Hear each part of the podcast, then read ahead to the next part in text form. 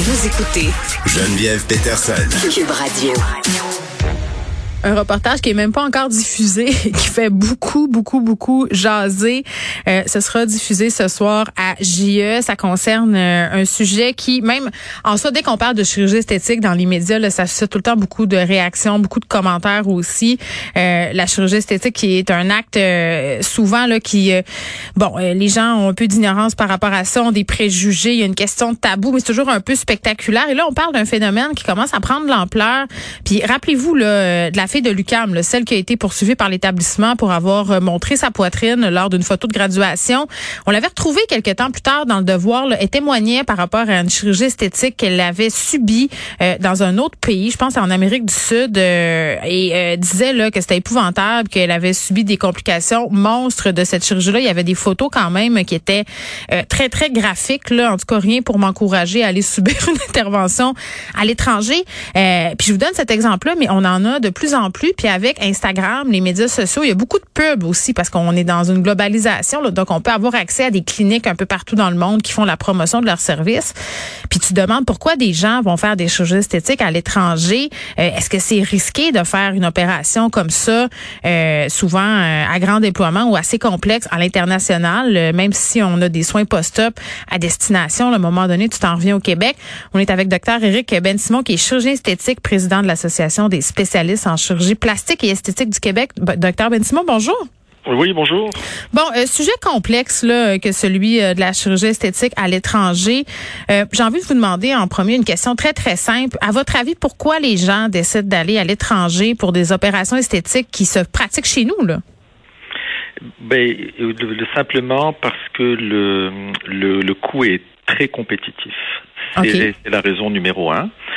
Euh, c'est sûr que la chirurgie esthétique reste quand même euh, dispendieuse mhm. et pour beaucoup de gens qui n'ont pas les moyens, euh, la, seule solution c'est d'aller à l'étranger dans des pays où ça coûte beaucoup beaucoup beaucoup moins cher. Mais ok, est-ce qu'on peut se donner par exemple et puis moi, euh, vraiment, je le précise tout de suite, là, je veux pas faire la promotion d'aller se faire opérer à l'étranger, mais quand on parle quarts de prix puis de décisions qui sont prises en ce sens-là, euh, pour une même intervention, là, euh, c'est c'est une différence majeure. Là. Ça vaut la peine de se rendre ailleurs pour aller avoir accès à ça. Là.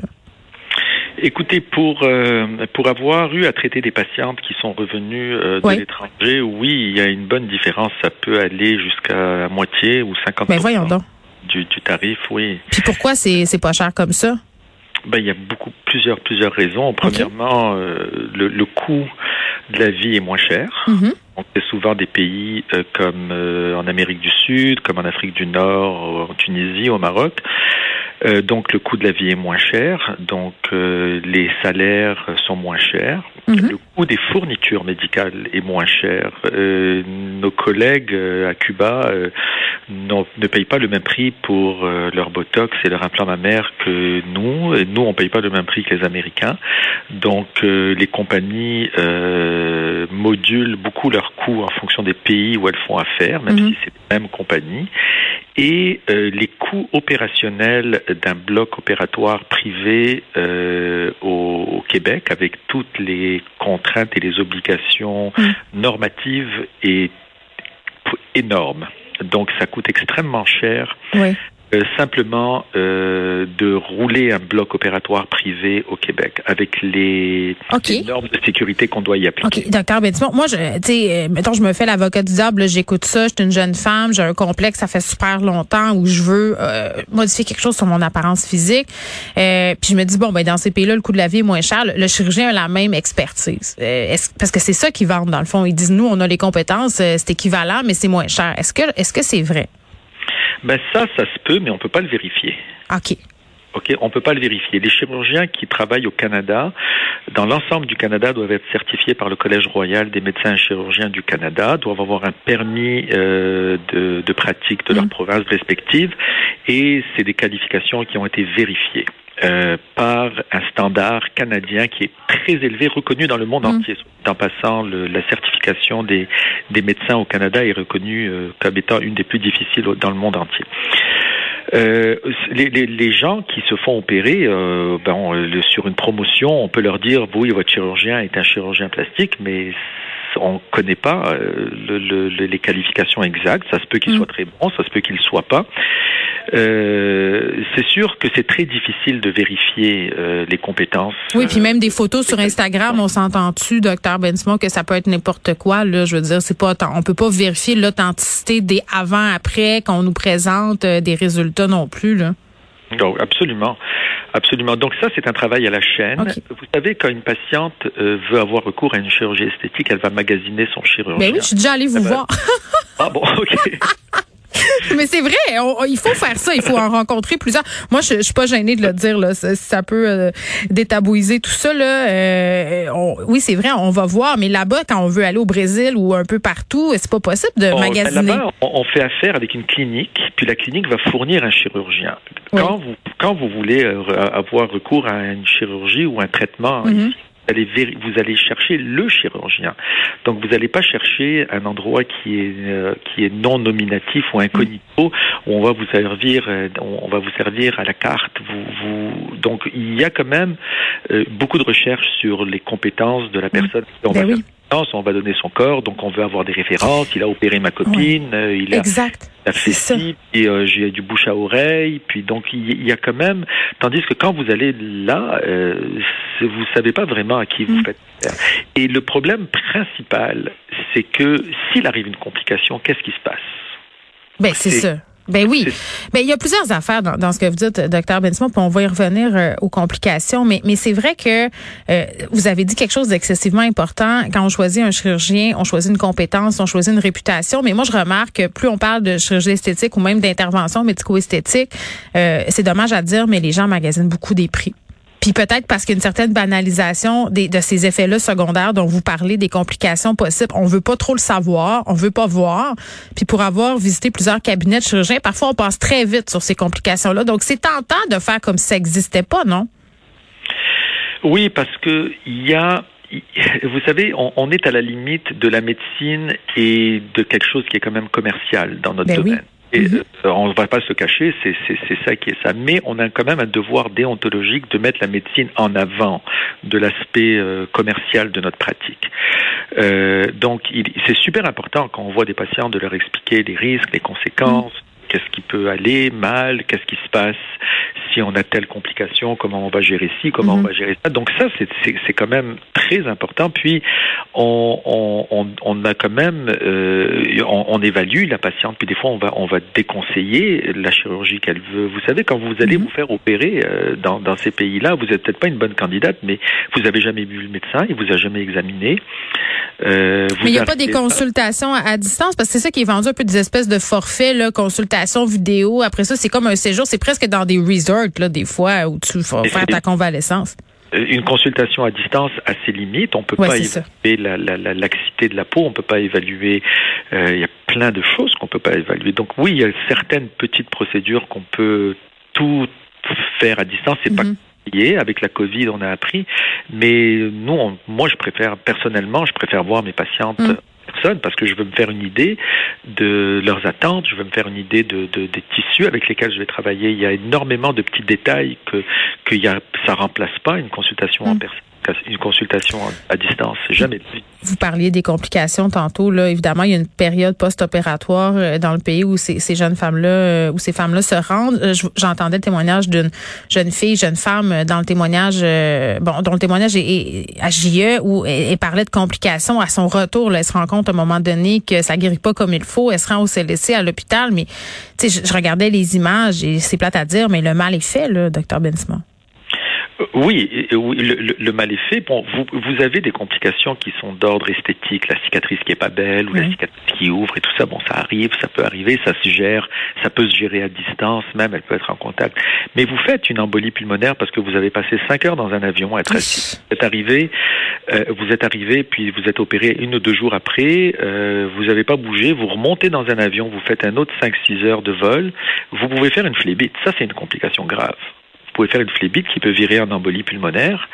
Euh, ça, c'est une complication mm. grave. On, a vu aussi des cas à un certain moment donné, il y a quelques années, où les gens avaient des infections avec des agents euh, tropicaux, des agents qu'on trouve pas dans, ici au Canada, avec des, des bactéries euh, atypiques qu'on retrouve mm. dans les pays tropicaux. Donc, on a vu des choses quand même euh, se développer comme complications chez ces patientes-là.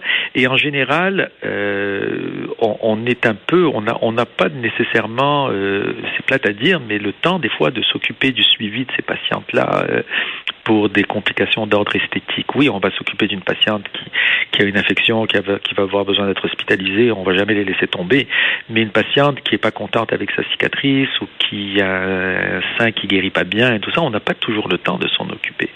Et ça, elle peut pas s'en occuper à distance à moins de retourner se faire opérer ou revoir son chirurgien. Bon, il y a le risque de complications, le résultat aussi euh, qui est pas tout à fait euh, toujours comme annoncé, disons ça comme ça. Euh, mais il y a des chirurgies aussi qui sont très risquées, qui se pratiquent pas nécessairement ici. Moi, je vois beaucoup de stories sur Instagram et de publicités concernant les chirurgies esthétiques qui concernent le fessier, le fameux. Ouais, je sais pas comment ça. Oui, bon, ok. Parlez-nous de ça, là, de cette opération-là qui, qui, est très populaire, notamment à cause de la popularité des Kardashians.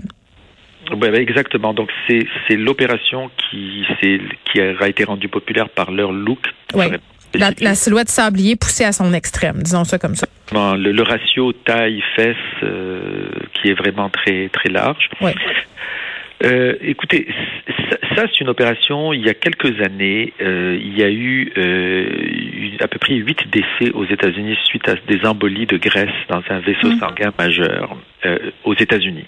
Donc euh, les sociétés américaines sont arrivées avec des recommandations très précises sur la technique qui doit être utilisée, notamment de ne pas injecter le gras en profondeur. Bon, plein de points techniques pour éviter ce genre de complications. Ça se voit moins, mais euh, ça demande quand même une expertise assez particulière pour faire ce type d'intervention, et ça demande un doigté. Et, euh, ça, et puis ça, c'est une, c'est une opération que s'il y a une complication, euh, on veut être proche d'un hôpital euh, qui sait ce qu'il fait, puis on va avoir euh, tout ce qu'il faut pour être pris en charge. Mm. Parce que des, des, complications de type embolique, on en voit moins, soit dit en passant, mais ça peut arriver quand même. Alors, le, le, le BBL, c'est pas c'est pas une opération aussi banale qu'elle se banalise sur les médias sociaux. Mais je trouve que c'est ça, le danger. Un, peu, ben, pas juste cette opération-là, docteur Bensmore, sur les médias sociaux, il y a une banalisation. Puis moi, je le précise encore, je ne suis tellement pas contre ça. J'en fais des interventions médico-esthétiques, mais il faut être conscient de qu'est-ce qu'on est en train de faire. Puis moi, j'ai 39 ans, je n'ai pas, je dis pas que les jeunes femmes sont pas capables de prendre des décisions, mais quand même, si vous voyez une jeune fille de 20 ans qui arrive dans votre bureau puis qui vous dit, euh, euh docteur Bensmore, moi, je veux la grosse job, euh, voyez, faites-moi des fesses, faites-moi, vous allez peut-être euh, la faire réfléchir un peu, le tandis que si on achète un forfait, ben un coup là-bas, euh, il va pas dire non, le chirurgien ou la chirurgienne. Hum. Euh, euh, ici, pour, pour, pour moi, plus on nous demande de choses, plus ça m'inquiète. Euh, là-bas, j'ai l'impression que plus on va vous demander de choses, plus... C'est comme un forfait. C'est terrible. C'est comme un forfait. Mais écoutez, soit dit en passant, je suis sûr qu'il y a des patientes qui reviennent contentes. Là, J'en ai vu, bien sûr. C'est pas, pas, tout le monde qui revient, mais euh, vous savez, si vous avez 10% de complications versus 1%, c'est significatif. C'est quand même significatif sur un grand nombre. Oui, ben vous avez complètement raison. Puis je pense qu'il faut pas prendre ça à la légère. C'est à voir euh, ce soir, euh, évidemment, 21h euh, à JE sur les ondes d'LCN. Docteur Éric Bensimon, merci, qui est chirurgien esthétique et président de l'Association des spécialistes en chirurgie plastique et esthétique du Québec. Tu sais, je disais au début euh, de l'entrevue que ça, ça, fait réagir toujours l'histoire de, de chirurgie esthétique. Tu sais, ça intrigue. Il y a le côté tabou aussi là-dedans. Euh, puis moi, mon objectif, c'est vraiment pas de dire que ça a aucun sens de vouloir faire des chirurgies esthétiques, de vouloir modifier son corps. Mais, mais je trouve quand même qu'il y a une banalisation. Puis quand je dis banalisation, je dis pas que c'est grave de vouloir des chirurgies esthétiques, mais il faut faire ses devoirs. Pour de vrai, là, il faut aller. Puis je disais, je suis allée le voir, docteur Ben Simon. Clairement, il se rappelle pas de moi parce qu'il en voit plein. Là, mais moi, je suis allée voir trois, quatre chirurgiens euh, parce que j'ai eu une réduction mammaire avec un lift euh, des seins, puis j'en ai parlé ouvertement et tout ça, puis tu vas voir ton chirurgien, puis tu parles aux assistants, puis c'est toute qu'une affaire. Je me vois très mal arriver, je sais pas moi, à Cuba, au Brésil, euh, un dans un pays que je connais pas, je parle pas la langue, euh, pour subir une intervention de cette envergure-là, parce que je vous le jure, là, la veille de mon opération là, qui a été réalisée ici par un chirurgien très réputé, euh, j'ai fait l'erreur d'aller googler les complications possibles, là, et pas d'ail. Et peut-être, j'avais envie de, de, revirer de bord. Donc, faut être en bonne main, faut faire ses devoirs. Il faut se demander aussi, je pense, euh, pourquoi on veut les faire, ces interventions-là. Parce qu'à un moment donné, c'est rendu tellement normalisé que tu dis, ben, tu sais, on dirait qu'il faut que j'aille ça. Ben non, faut pas que j'aille ça.